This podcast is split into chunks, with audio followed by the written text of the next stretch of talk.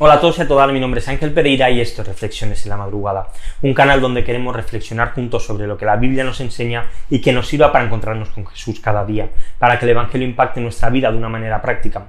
Y hoy lo vamos a hacer siguiendo pues, el libro de Primera de Juan, como estamos haciendo estos últimos días, nos metemos en el capítulo 2 y lo haremos sobre el versículo número 1 y número 2.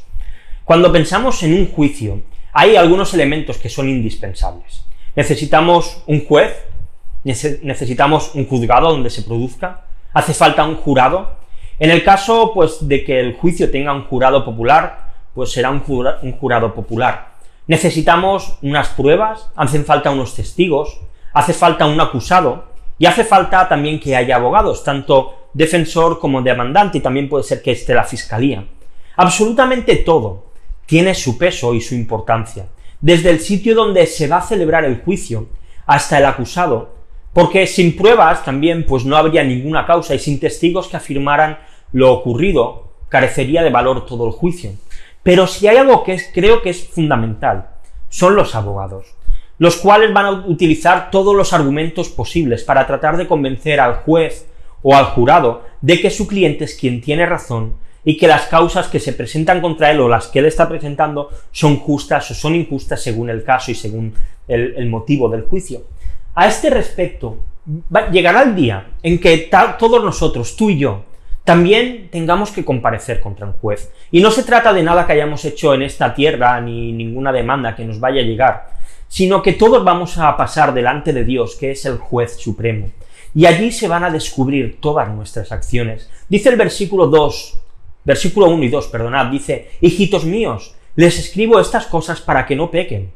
Y si alguien peca, tenemos abogado para con el Padre, a Jesucristo el justo. Él mismo es la propiciación por nuestros pecados, y no solo por los nuestros, sino también por los del mundo entero.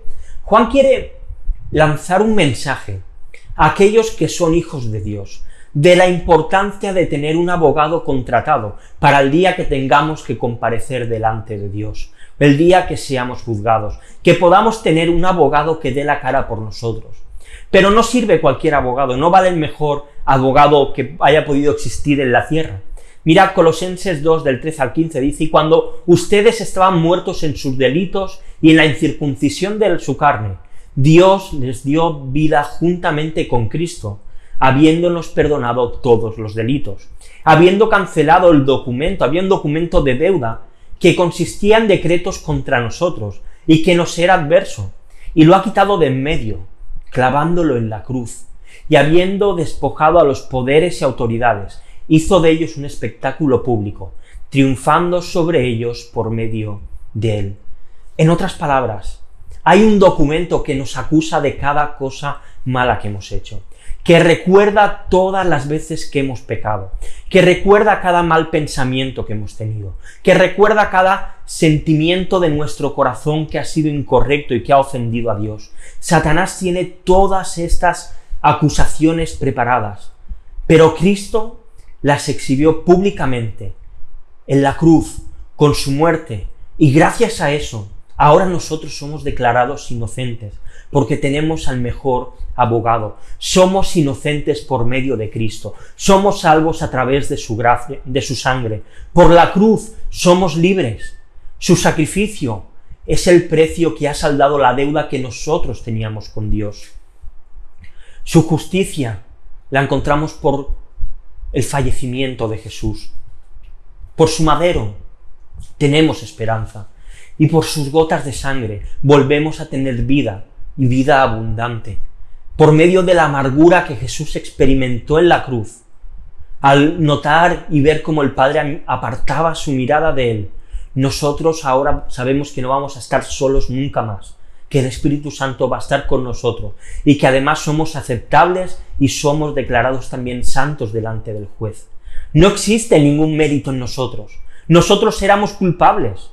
No había ningún motivo para que nadie viniese a salvarnos. Todos estábamos condenados, pero hubo un abogado que quiso ponerse en nuestro lugar, que vino a nuestro auxilio y nos libró de la condena que cada uno de nosotros merecíamos.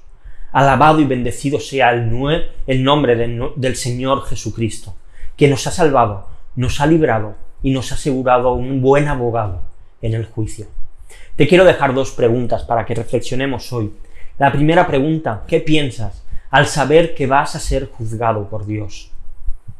Y la segunda, ¿qué beneficios crees que tiene que Jesús sea nuestro abogado? Te dejo unos textos también para que continuemos leyendo la Biblia en un año. Nos adentramos en la primera carta de Corintios, primera de Corintios capítulo del 1 al 4. Y lo vamos a dejar aquí por hoy. Como siempre te digo, si estás viendo el vídeo en YouTube, te ha gustado, quieres que sigamos haciendo estas reflexiones, te son de bendición, pues te pido que para que YouTube pues siga dando visibilidad, que le des a like, que te suscribas al canal y que le des a la campanita también si no lo has hecho aún para que te notifique de cada nueva reflexión, si lo ves en Facebook, en Twitter, en Instagram, te pido lo mismo, que le des a me gusta si te ha gustado, que lo compartas con otros, que sigas la cuenta si no lo haces y recuerda también que puedes escuchar todas las reflexiones, todos estos devocionales, cada día en formato podcast en iBox, en iTunes y en Spotify. Así que nada más, lo dejamos aquí por hoy. Volvemos mañana con una nueva reflexión aquí en Reflexiones en la Madrugada. Hasta mañana.